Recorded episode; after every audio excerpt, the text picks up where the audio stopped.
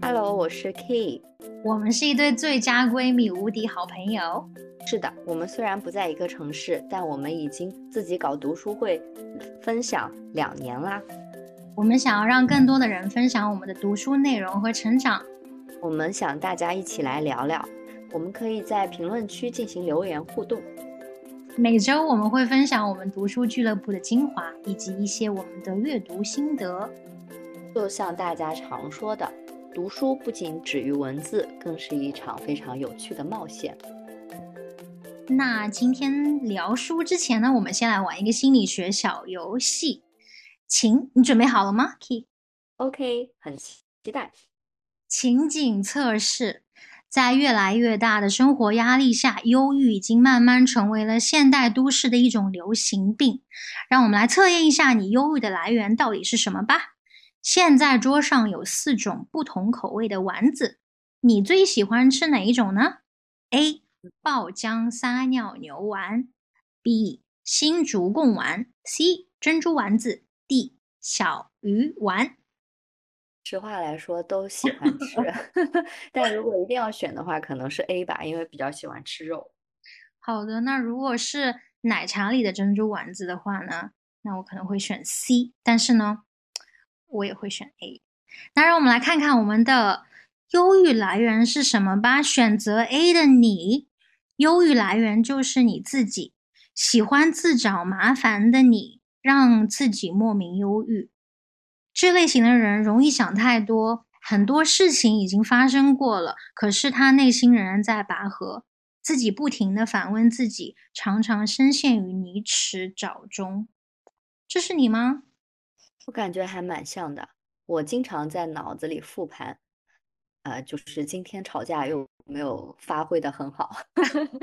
哎，但但我觉得就像我们选的答案一样，其实也都还蛮准的。对，我不知道大家会是怎么样的性格，也可以在评论区去留言一下，我们也会把其他的答案分享给大家。那我们是属于那种自耗的，就是不是说自耗，应该是怎么内耗的人吗？我觉得倒倒还好吧，至少就比如说每天在复盘。呃，吵架没没过的那件事情，我下一次一定会更加努力、跟进步，一定会吵赢对方，好吧？好呀，好呀。那其实我相信 C C 在那个分享这个游戏也是有一些原因的，因为我们不难发现，在现在的生活中，很多人都会有一些负面的情绪，比如说像刚刚提到的焦虑，比如说像。啊，这个忧郁，然后容易冲动，缺乏耐心，习惯拖延等等。啊，我觉得这些反正也会困扰到我，也会困扰到我周围的一些朋友。不知道大家会不会有这样的一些呃时常的负能量的发生？对，呃，当然这是一件非常正常的事情。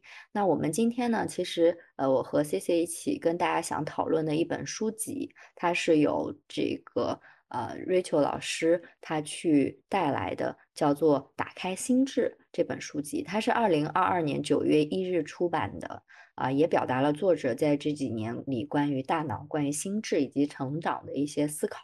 啊，我觉得这本书大家可以把它当成一种心智的漫游指南，也可以去作为一些成长手册，因为它非常的干货啊，具体到我们需要去有哪些步骤可以去解决一些我们什么样的问题。那其实最重点的，它还是表达了一种观点，就是当我们意识到一些负面情绪产生时，我们要解决这些问题的最关键，不是去解决去做什么，而是需要重新的调整和塑造自己的心智。那简单来说呢，心智其实是我们对外界世界的认知和表征，也是我们一切思维模式的集合。它呢也会决定了我们理解外界的信息方式，决定了我们去按照什么样的信念啊、原则啊去做事情。啊，所以其实还是蛮重要的。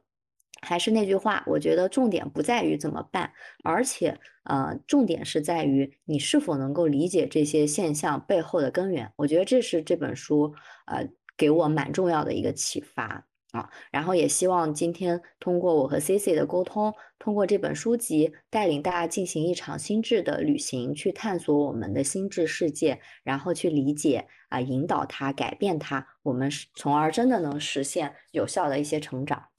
好吧，那我们下面就呃也会有一些观点，希望跟大家去讨论。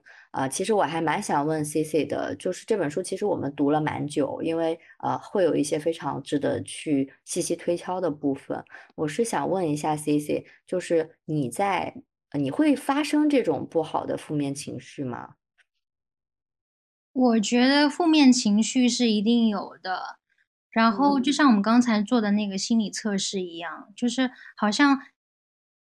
不仅仅是忧郁吧，很多就是各种各样的。我觉得小的时候的情绪只有开心和不开心，但是长大以后呢，这个不开心就又分成了很多种，比如说有什么忧郁啦，还有什么，嗯，比如说不安全感，或者跟别人，就像我说 吵架之后的。就是没有吵赢的沮丧，没错没错，就是负面情绪，感觉就是被分门别类、细分细分成非常非常多的分支，所以嗯，这点还蛮有意思的。就像我我记得一部陶土漫画，我相信你肯定也看过，叫做 Mary 和马克思，就一对好朋友，他有情感障碍，他会把那个画像都画在他的画册里，去辨别这些情绪。是的，是的，不是那个有应该有心理学学一个什么嗯概念，就是有情绪轮的概念，就是好像把我们的情绪分成了各种颜色，然后可能我们想象当中，呃绿绿色啊、蓝色啊，就深色系的吧，都是和嗯悲伤啊和那种 negative 的感情有关的，然后可能偏向黄色、红色。还有橙色都是和那种 positive 的感情有关的，但我忽然在想的是，我们是把情绪分的越细越好理解，就想想象中应该是，当你能够知道你的情绪具体是什么的时候，你可能会更好去应对，对吧？嗯，但是，嗯，再回到这个书里面，就是当我们更加能够细分我们的情绪。的来情绪是什么的时候，我们可能更好的去知道它是怎么产生的，然后我们知道它是怎么产生的时候，可能会帮助我们更好的去做应对的措施。了解，因为其实情绪也是会，呃，就在一瞬间嘛，它会爆发出来。有时候其实，呃，做一个情绪稳定的成年人，也可能是一个蛮重要的话题。所以我也想问问，就是你。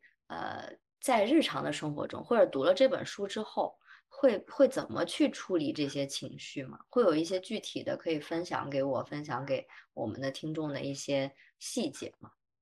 没错，我在我刚刚忽然之间回想你之前问我的问题，就是说我的生活当中会有什么情绪吗？其实这本书的第二章就是有在讲到和嗯情绪有关的话题。就是如何掌握情绪，然后和情绪做朋友。然后，其实我在看这本书的第二章的时候，关于那个情绪的细分的板块，我是看的非常快的。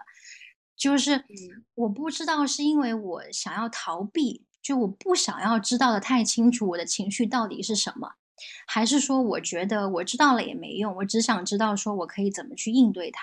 所以在就是我看第二章的时候，对我。嗯，影响比较深刻的是第二章里面提到的和情绪做朋友的七个日常练习。他有提到说，可以有一个焦虑箱，比如说可以写下让我们觉得焦虑的事件，然后呢，用一个固定的时间去思考这些事情。当然，我也看过别的一些就是解决嗯焦虑情绪的办法，就是说，其实有的时候写下来。就已经是一个输出的渠道了，就不一定要去想说我要怎么去解决这件事情，只要把它写下来，那那个焦虑的情绪可能就会缓解了百分之五十以上。然后这个是其中的一个练习和焦虑，尤其和焦虑相关的。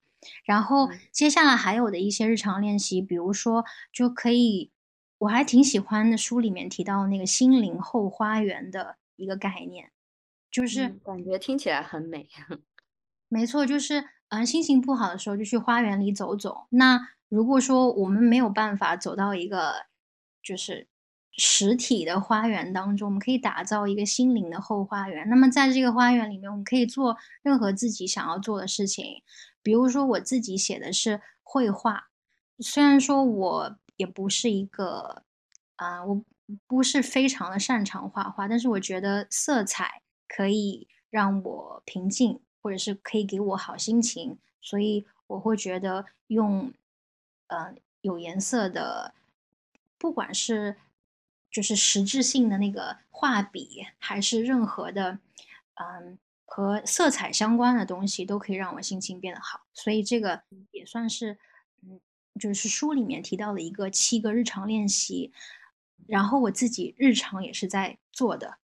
嗯，我相信就是刚刚 C C 说到，他对色彩是会有一些疗愈，以及说呃非常平静的这样的一个状态。可能我想有些人他会是一个特定的人，比如说我们的亲人啊，印象中的祖母或者说是母亲，对吗？然后可能也是可以在心灵后花园里去给他打造一个。呃，专属于我们的这样的一个空间。另外，我想到心灵后花园这个概念，其实跟现在目前的呃蛮火的一个冥想的概念，还是呃接轨比较大的这样的一个状态。因为如果说它不是一个实体的后花园，其实很多程度上也会考验我们大脑中对于这个。呃，思维殿堂的构建，以及说我们是不是能够真的沉浸进去？所以 C C 会有一个分享嘛，就是说，嗯，这个后花园它会是一个平面的，还是说立体的，或者说它会是一个呃，就是没有这么抽象的表现形式嘛？在你的那边的话，我忽然想到，我们之前看另外一本书，叫做那个《The Silver Mindset》，就是叫做西瓦。冥想法 是叫西瓦冥想法吗？那本书？对对对，我也是想到了这个。我们就是有讲到说，其实你刚才说的是一个平面的，还是一个立体的东西？就是普通人是需要训练的。就最开始的时候，可能就是一个一维的空间。就是当我们要，就是想要通过冥想来缓解任何的情绪的时候。可能我们在脑海中会有这样的一个画面，但是这个画面最开始的时候可能都是一个很平面的概念，然后嗯，之后通过练习可能会有三维的概念。然后我还听过有人在冥想的过程当中也可以，比如说闻到气味啊，或者是就是有那种 VR 的那种实境感，但我自己是没有这么体会过。OK，其实我们在那个工作跟学习的团体中，也会有一些，嗯，这种催眠的练习。那有的老师是来现场，有的老师他可能就通过啊视频、音频的形式就可以在做这样的事情。当然啊，就是还建议大家去专业的机构这一点，对，啊，但是我想表达的就是。啊，其实像我个人来说，还是蛮容易进入到那个状态的。但有的人我会发现，他们真的很努力，但是确实就沉浸不出来。我觉得这点上可能对于不同的人，他的一个适应性以及说进入的时间跟呃状态，还是会有一些个体差异了。那照我来说，其实比如说缓解焦虑的情况。就像对接 C C 的这个心灵后花园来说，首先我个人是比较喜欢海的，然后可能我一些不开心的事情，我会坐在就是很大的湖泊或者海的旁边，我可能发呆就会有一个心灵疗愈的效果。那最近呢，我是啊，也是像 C C 说的，就可能这个后续延续到我这边，因为我不可能每天都去海边，那延续到我这边的就是呃。比如说一个非常像大海颜色的蓝色的一个画布啊，然后一些象征性的文字，比如说我最近在看的一个呃一幅挂画，它就是全部都是蓝色海的元素，然后中间是有一个空白，然后有提示到 I'm in here，我就觉得好像在看到那幅图画的时候，我就会非常的治愈，因为觉得我。自己就身处在这片海洋中，我是非常安全并且很幸福的。我觉得大家也可以去尝试一下，找到自己喜欢的物体，然后能不能去把它给呃具化到另一个物体，然后再把它记忆在自己的脑海中，相信也会慢慢的拥有自己的心灵后花园。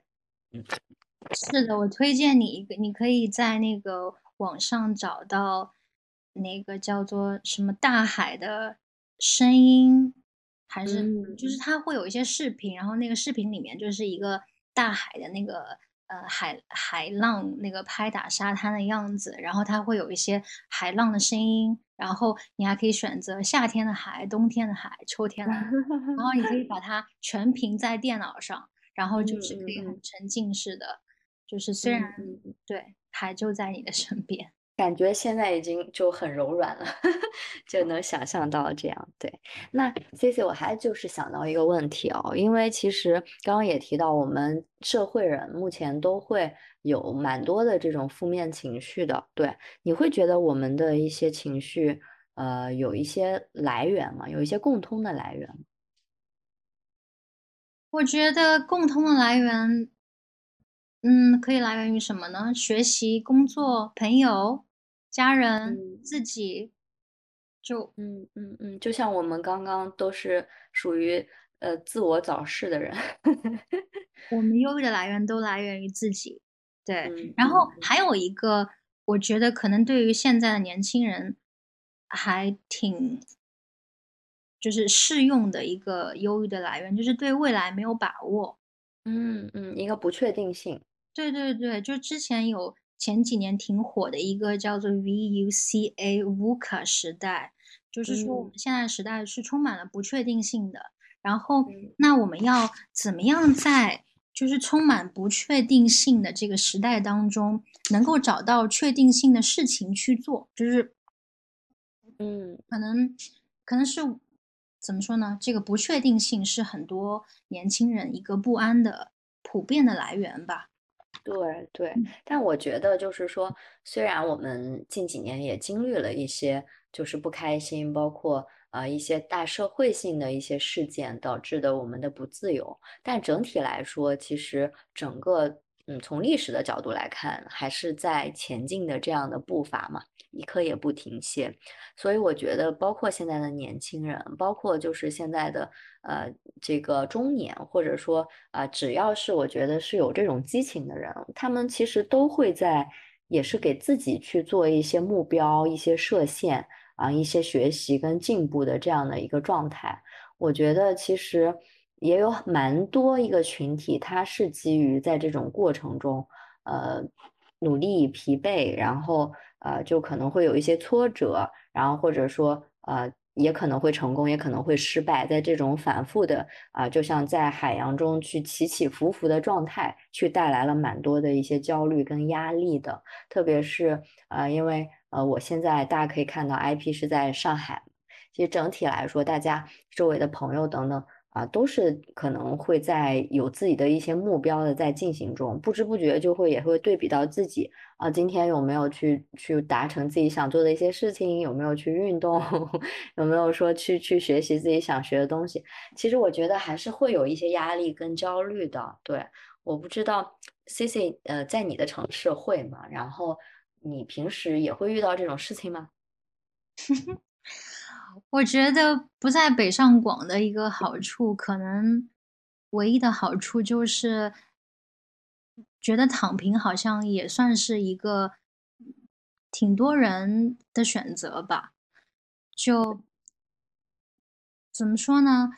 我是属于那种不太横向比较的人，所以我就是我可能活得比较自我，所以我，然后包括我工作的环境也是相对自由度是比较大的，所以嗯。我不会觉得，比如说今天我的同事他去学法语了，明天我也想要去学法语，因为我觉得我好像就是比较知道说我自己喜欢什么，或者是我自己擅长做什么，所以嗯。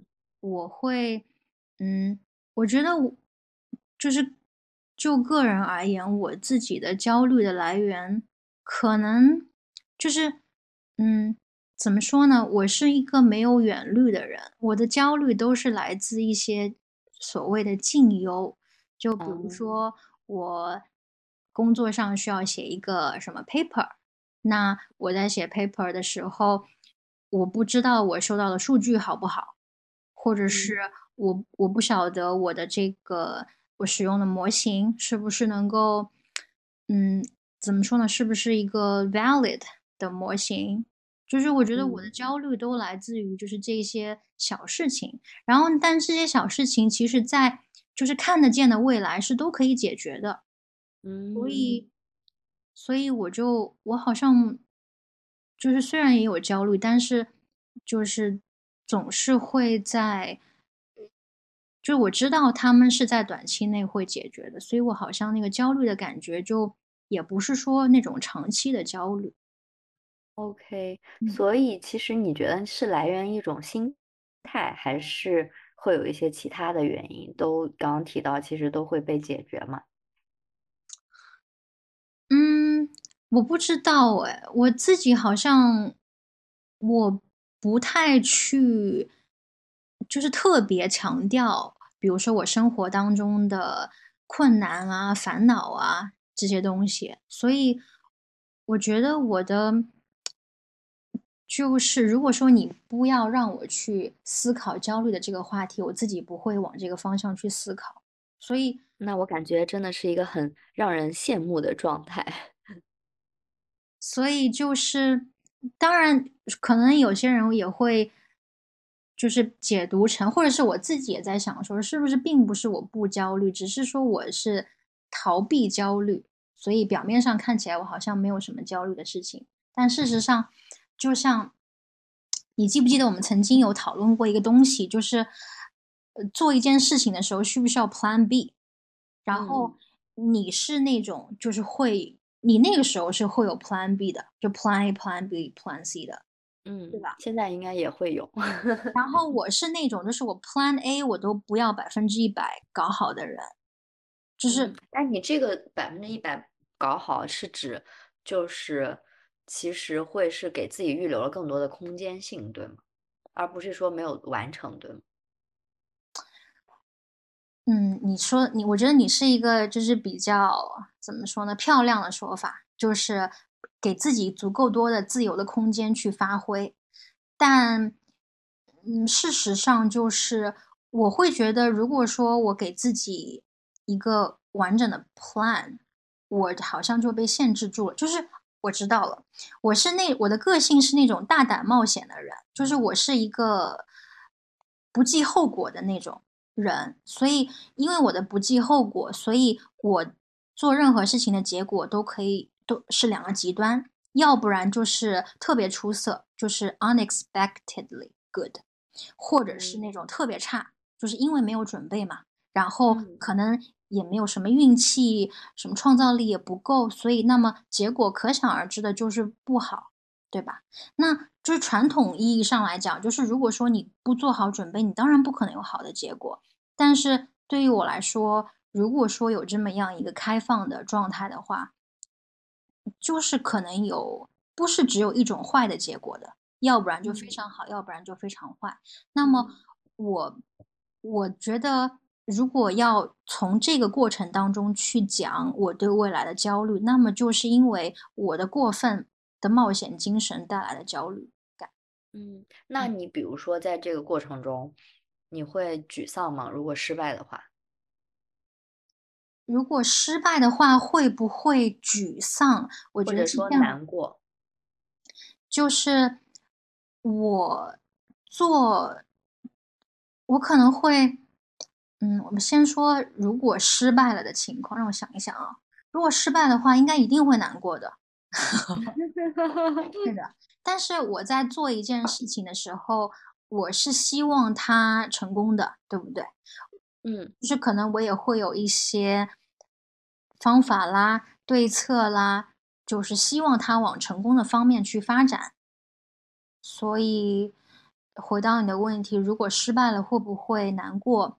我觉得这个和人的个性啊，或者是有没有冒险精神没有那么大的关系。就如果做一件事情做不成的话，就是一般的情绪都会是略微低，对吧？可能是会低落，但是可能有些人是啊还好，有些人是啊好难过，有些人是哦那个失败了，但是下一次会成功。所以就是要看怎么去定义那个失败吧，而且嗯有的情况之下，就是就就是不是说一下子就能够成功的，对吧？可能都是需要嗯做好嗯嗯多。嗯，那你是第三种嘛？就可能会了解，然后继续继续开启，也可能是这件事情，也可能是新的事情。嗯，我觉得要看情况，就是这个又回又变成了一个什么讨论呢？就是有的时候需不需要放弃，对吧？放弃嗯的原因可能是因为失败了，也有可能是因为暂时还看不到结果。那对于我来说，我觉得自己需要去做那个平衡，就是比如说自己需要去做平，不是自己需要去做平衡，自己需要去做判断和决定。就像你之前有分享那个书里面讲的那个什么贝叶斯定理，说人的大脑是好像是以这种模式去进行工作的，对吧？我们总结经嗯验，然后收集新的信息，然后在这个基础上去对一个事情做判断和，就是可能是执行或者是处理吧。那么，对，当我们在经验之上，然后又收集了信息的同时，就是去做那个 reasoning 的时候，我们觉得这件事情是没有办法做成功的。那这个时候，你只能选择放弃。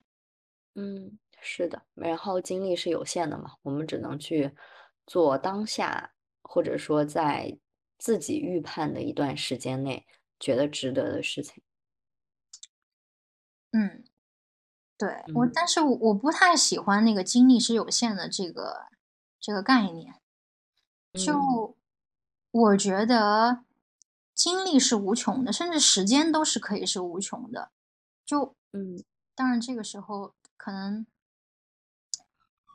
嗯，怎么说呢？我不希望精力是有限的，会变成我们不去做某一件事情，或者是不 commit 某一嗯件重要的事情的一个借口。所以也可能再过几十几百年，甚至可能几年的时间，说不定会不会有一个观点说，啊、因为最早的时候我们也提出我们的意志力是有限的，啊，用完就没了。现在已经被验证它是一个呃不对的，或者说不太确切的理论。那有可能我们经历是不是有一天也会被验证？我觉得嗯也蛮期待这样的一个答案的。嗯，对然后，那因为我知道，其实呃你在学习方面，包括就是说自己啊、就回到那个呃测试啊，自己给自己找事情方面啊，包括去学习不同的东西啊，去可能去啊、考一些证件啊等等，都还蛮蛮努力的，或者说达到一些一些挺好的效果。所以你可以给大家分享一下你在学习过程中会有一些建议吗？如果结合我们本书的一些章节的话。书里面的章节，我自己觉得对我来说挺，呃，不是我个人的经验，但是对我来说挺 inspiring 的，就是他有讲到一个百分之十五的定律，其实，嗯，在应该是在英文的学术界也有，它叫做 eighty five percent law of optimal learning，应该是不对，应该是 eighty eighty five percent。is it eighty percent, eighty five percent rule of optimal learning？就是讲的是什么呢？就是说在嗯二零一九年的时候有一个对于学习的研究，然后这个研究发现呢，就是在学习新事物的时候，对于新知识进行错误的试错率在百分之十五的时候，学习效果最佳。那么我们可以把它们理解为什么呢？就是可以理解为，比如说在学生时代考试的时候，考八十五分的那些人，其实他们的学习效率或者是学习效果是最好的。或者是在生活当中，我们可以嗯这么来想，比如说我们说学单词好了，这个比较好数据化。就比如说，如果你在看一篇文章的时候，一篇三百个字的文章，那如果里面有百分之十五的生词，对你来说这一篇文章是最佳的学习单词的范文。所以就是，嗯、这个书的作者 L 先生他说他自己在生活管理当中给自己设置了一个百分之十五可能性的项目，就是他会用自己生活当中百分之十五的时间，尝试去探索自己没有做过的事情。所以我在想说，嗯，或许我们可以尝试，就是在我们自己的生活当中也运用这个百分之十五的原理吧，就是在学习新的知识的时候，但是确实挺难哦，怎么样可以把那个新的知识放在百分之十五这么精确的、精确的那个范围里面？嗯嗯嗯，所以其实是不是会有一个意识层层面的这样的一个表达？比如说我们在看一篇文章，呃，觉得它非常难啊，那可能是不是我的生词量或者说语法量已经涉猎到了我百分之十五以外的一个区域？那可能看一篇文章，我觉得非常简单，那可能就是说是不是其实大部分的状态我是已经知晓的？那刚刚好。呃，有一些不懂，然后又觉得非常的有趣，然后甚至有一些成就感的部分，有可能就会在这个百分之十五的范围。这是我刚刚在听的过程中有一些思考啊。那就反过来说的话，我觉得这个理论是不是也在寓意着，如果我们发现一件事情，它并没有让我们得心应手，或者说呃差不多就能达成，那是不是我们需要更多的精力跟更多的学习？也看到自己在这件事情上的一些差距，确实就是沿着你刚才说的，你刚才说的很好，就是我们不要被那个所谓的百分之十五这个数字给框死了，就是根据自己的一种一种感觉，对吧？就像烧菜的时候，就是也是不是说你一定要放三勺盐，就你可能也要根据这个菜的量，然后呢，根据自己的口味，然后去调配那个，嗯，就是。放的盐的那个多少？那么放的盐可能可以怎么说呢？类比到我们的学习生活中来，就是说我们学习的东西那个难易程度也是需要自己去体会的。就像学习的时候有我们在 comfort zone 里面是没办法成长的，但就是一旦跨出那个 comfort zone，那就是我们的学习圈 learning zone。但是 learning zone 非常非常的。窄就是狭小，因为一旦跨出那个 learning zone，就变成了 panic zone，就是我们会觉得，天哪，这个太难了，就可能是用这个数字来看，就是可能百分之二十的新事物，呃，百分之八十的，就是百分之二十的新事物融合在我们百分之八十的已知的那个内容当中去学习的话，就会让我们觉得很难。那这个时候我们就在 panic zone 了，所以。当我们发现这样子一个情况，其实我们要做的并不是就逼着自己去学习，而是说我要给那个自己降低要求，就先从嗯，真的是百分之十五的区域开始，然后再慢慢的扩大自己的 comfort zone。不是也有一句话说，就是当你把你的 comfort zone 扩大之后，那你的那个 panic zone 就会越来越小。嗯嗯嗯，确实确实。觉得这个还蛮有意思的。然后我刚刚也发现了一个有意思的点，我们在做比喻的时候，就其实包括我周围的人，他们在做一些研究的时候，也反复提到了，其实，呃，就是。拿做菜作为类比啊，我就在想，是不是真的就是论治大国如烹小鲜？所以很多这种非常有意思的事情就蕴藏在我们的这个周围。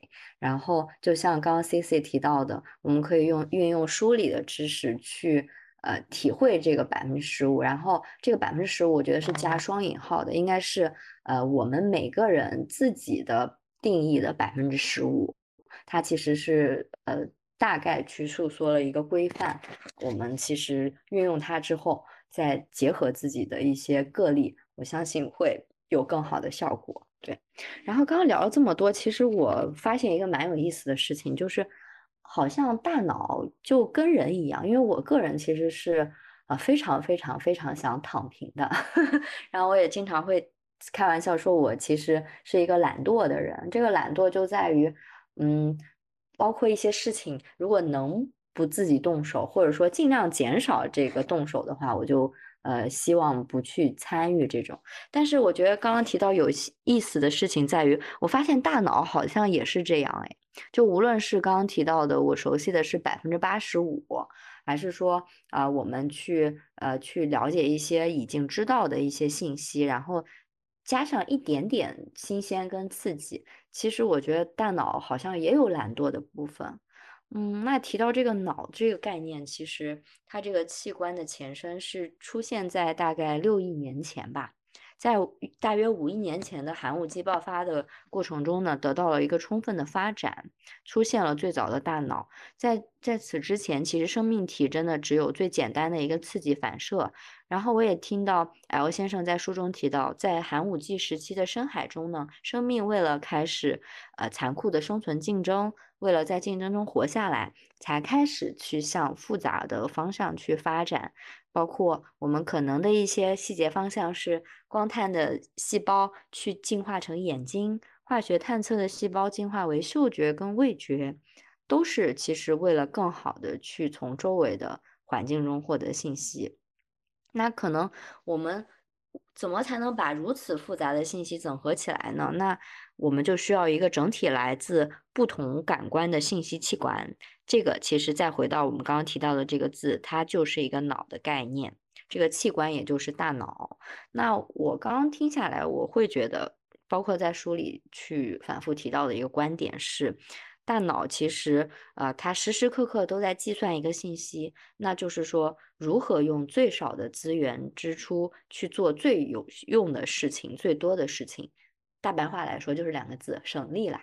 啊，然后 我不知道，就是说，在这个世界上，我觉得大脑，呃，我不知道别人的大脑，但我的大脑应该一定是这样。对，所以我们其实，嗯，人家都说解放双手是第一生产力嘛，包括现在其实 AI 的发现，然后以及说这个各种人工智能。它其实无外乎也是不断的在去解决我们从这种细琐啊繁琐的事件中抽离出来，给到我们更多的精力跟时间的一个解锁。因为我总觉得，其实，在呃更少的压力或者说更少的工作量的过程中，人才会更有这样的一个创造力嘛。我不知道 C C 老师你会这样觉得吗？嗯。我会觉得就是要看我们把那个省下来的时间用来做什么事情了。就是比如说，如果把省下来的时间用来刷短视频，那我觉得就是人类的大脑只会越来越笨，它已经进化到了一定的阶段了。就接下来进化的，就是不是人类的大脑了，可能是别的什么高级生物的某个器官。所以，我会觉得，就是，哇哦，你能听到我这里有那个在放那个烟花的声音吗？嗯，还没有看到，但基本上脑补出来。就是，所以我们刚才在讲的，就是用那个，就大脑本来就喜欢偷懒，对不对？那么，我们要我们要做的事情是要让大脑。偷懒吗？我们要做的事情不是应该是扩大我们的 comfort zone 吗？对不对？就是好像那个怎么说呢？就是我们要要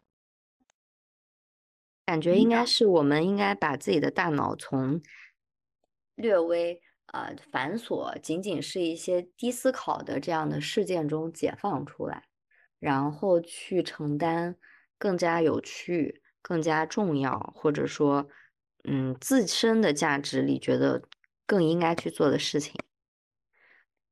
嗯，就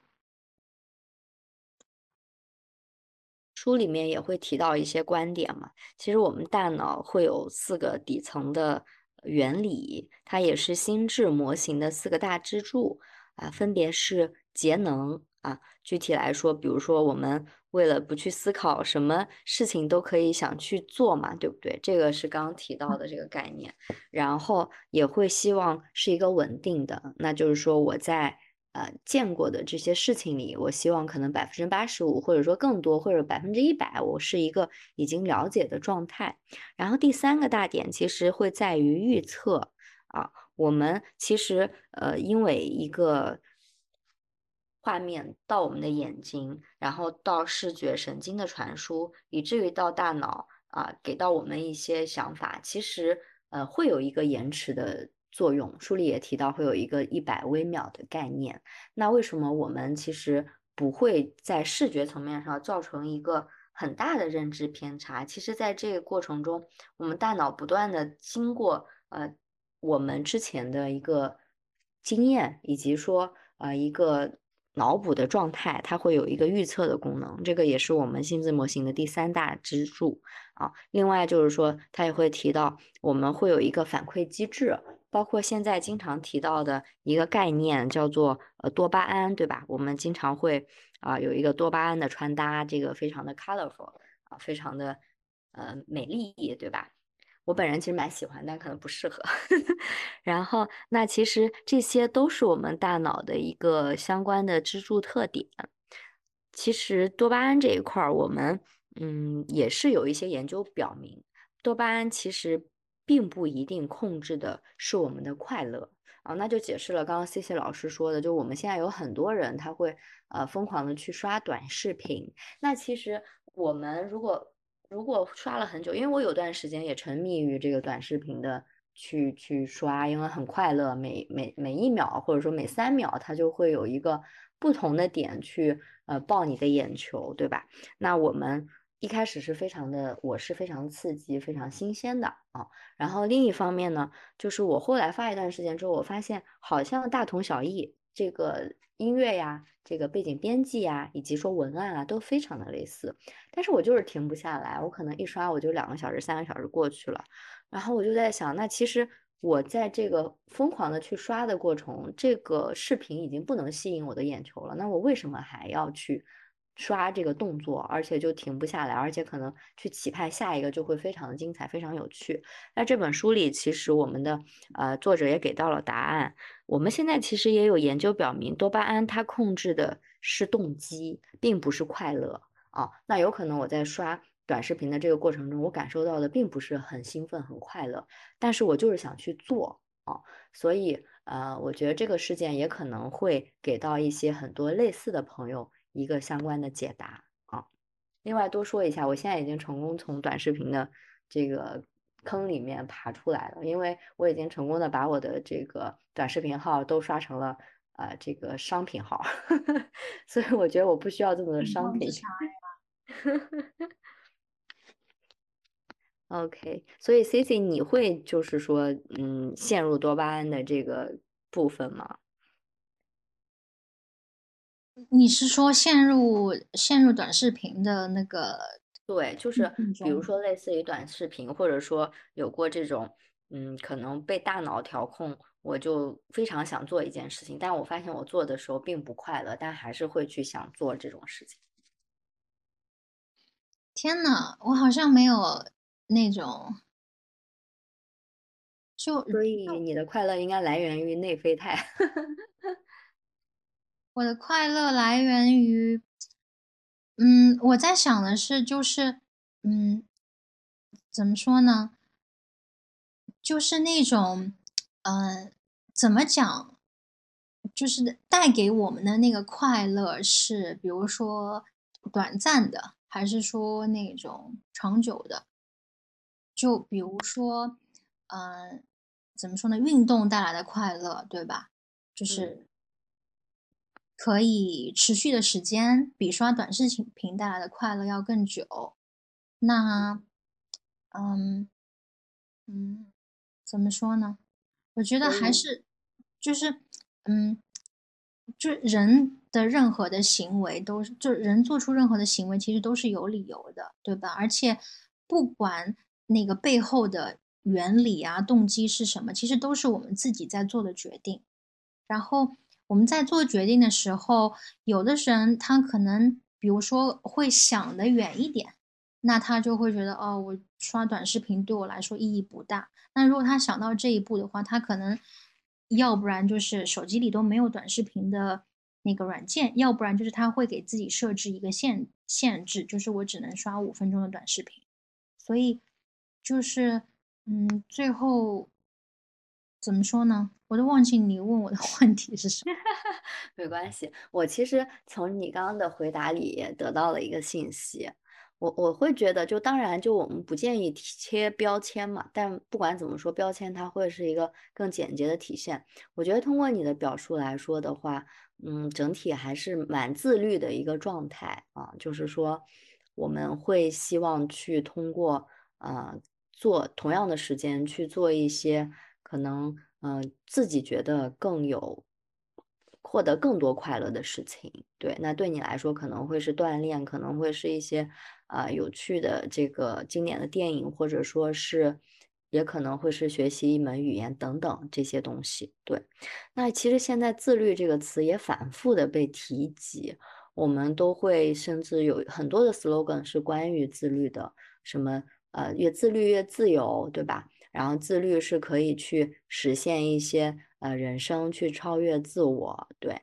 那你本身，因为其实刚刚的表述来说，嗯，我觉得还是蛮蛮可以去控制自己，去不去做一些自己想做的事情的。那你对于自律这个概念，会有一些自己的看法或者想法吗？我觉得你真的看错我了，我是，但我应该是那种，就是号称我要，就是。号称我是一个比较自律的人，但是事实上我还是会愿意，比如说偷懒，或者是花最少的力气做做最好的事情。那所以你的大脑应该也跟我大脑一样，反正都是人普通人类的大脑吧。哎，那你刚刚提到就是你是一个号称自律的人，那你是这个是指你对外的一个 IP 吗？还是说？就你自己告诉自己，我是一个自律的人。我对外的 IP 应该是一个自由的人，但是我对内的 IP 是一个自律的人。就是比如说，我是那种我会知道我我必须要做的事情有哪些。那其实我必须要做的事情非常非常的少。就嗯，我想到那个书里面有讲到，就是什么是有效的。就还有自律和自驱也有，也是有一点不一样的概念，对吧？你好像之前也有提到。对对，自律其实我觉得会是一种向别人去，呃，说严重一点是要求或者说胁迫在进行，或者这个世界告诉我我我应该自律，对不对？那自驱呢？我觉得可能是来源于一种。我想去做一个什么事情，我可能在这个过程中我会有很多快乐。他他们的侧重点不同吧？对，虽然表现形式还蛮像的，我感觉。我觉得我自己的理解是，自律是痛苦的，但是自驱是甜蜜的。所以，然后书里面有讲，他说有效的自驱不是一蹴而就的，也不是所谓的什么拆分目标。什么把一个大的愿景拆分成五个步骤，然后一个小一小步一小步步的去做。他说，有效的自驱是找到一个行之有效的、最简单的模式，然后在这个基础上进行优化。所以，比如说，还是回到自律和自驱的话题。如果说我们的目标都是，比如说自律和自驱的目标都是想要怎么说呢？多读书。比如说，嗯，那么这个最简单有效的方式可以是，就是在房间里面所到之处都可以摆一些书，然后让就是让书就摆在你的手边，就随手能够摸到的就有书。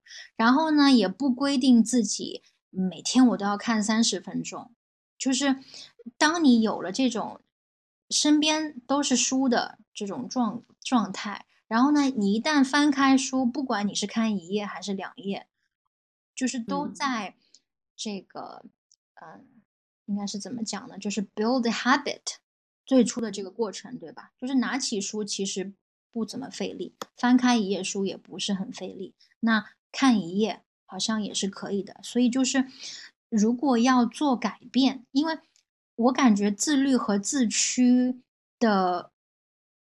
原因都是因为我们可能对现状有一些不是很满意的地方，我们想要做一点，不管是微调还是大的调整。那么我们在做这个调整的时候，怎么样不痛苦的去进行？就是从最小的、最小的那个嗯步骤，或者是最小的事情、最小可行的嗯，开始做起。对，让我们提出一个二零二四的 slogan，就是我们要无痛自律。无痛自律，可以的，甜蜜的，无痛自驱吧。哦，无痛 确实无痛，可以，因为自律才痛苦，自驱应该是快乐的、坚持的。对，嗯嗯，然后我们先到无痛自律，再到自驱，相信都会越来越好。嗯，可以的。好呀，我觉得今天其实我们还聊到了蛮多观点的啊。然后其实回头看，我们当时为什么选择打开心智这本书啊？最早其实也来源于大脑的懒惰嘛。我们希望去找到自己大脑最擅长的部分啊。然后我们可能也会觉得，嗯，有些人他天生就会在某些方面是会比较有优势的。那我怎么能更了解我的大脑？然后怎么能更了解我的 mindset？然后我们可以去呃稍微不那么费力的去进行一些事件，所以去呃找到了我们这个瑞秋老师的这本《打开心智》的书。但是其实翻开之后，我们觉得还是非常惊喜的，因为第一个它跟我们的生活非常的密切啊，说了很多我们的一些情绪的来源，以及说背后呃为什么。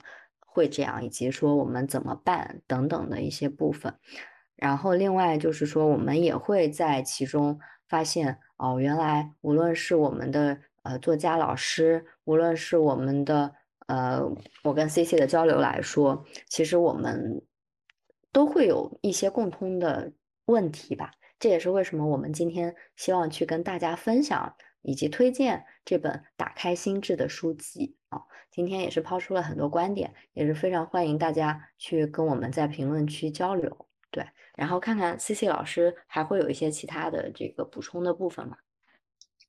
大家可以期待我们第二期的播客，我们会继续 聊那个书里面的一些观点。我其实我当时就是我们选择打开心，我们已经读了好好多本书了，对吧？嗯，然后选择这一本书呢。是这个书封面上有一个问题，说如何在不确定的风浪里实现确定性的成长。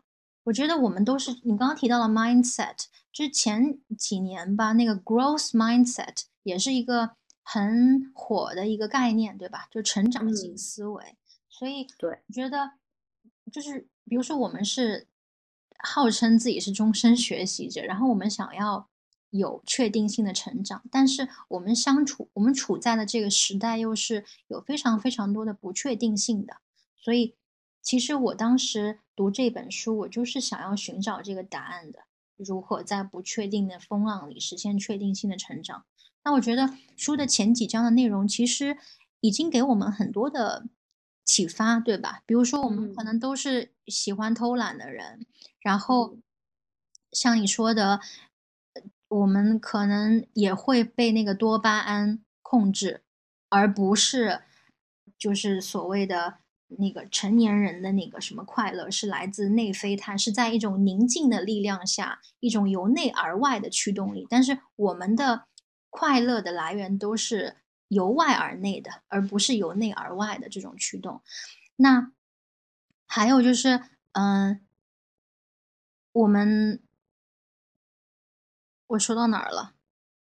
我想说的，嗯，我想说的是，就是这本书可以就是回答我们如何拥有确定性的成长吧。就在，嗯，我们可以说我们是三十几岁，对不对？对 对对。在就是三十加的有马甲 有那个确定性的成长。那其实已已经他有提供给我们一些行之有效的办法。其实这些东西我们可能。就是这些理论啊，或者是概念，可能我们以前都知道，但是我们可能实践的方式并不是，就实践的具体的实践并没有很多，或者是并没有很多的经验，对吧？比如说书里面提到的百分之十五，嗯，对，比如说我们怎么去构建，嗯，或者说解决一些负能量的七个的步骤等等。对，都是可以去然后包括就是自驱的最有效的方式是，就是找到一个最简单的模式，然后在这个模式上进行优化。书里也提到了那个盖尔定律，其实就是类似的吧。就是我们不要，我觉得盖尔定律还有包括，就是从最简单的模式进行优化，然后让这个模式变成我们想要的样子。和那个有的时候我们会拖延，因为我们有那个完美主义的感觉，我们希望事情都条条框框都。就是准备好了之后再去做一件事情，但其实这种想法是不对的。就是我们就要从一个最简单的、最就是白开水式的，或者是怎么说呢？就是嗯，最简单的一个模式开始，然后从那个模式上进行优化。嗯，是的，就像我们今天的一个呃第一期的内容，我们也是。呃，非常开心跟大家一起去共享这段时间，请大家期待我们后续的更多的一些呃内容。那也非常谢谢大家的时间，那我们今天就先到这里。好的，好的，拜拜，拜拜。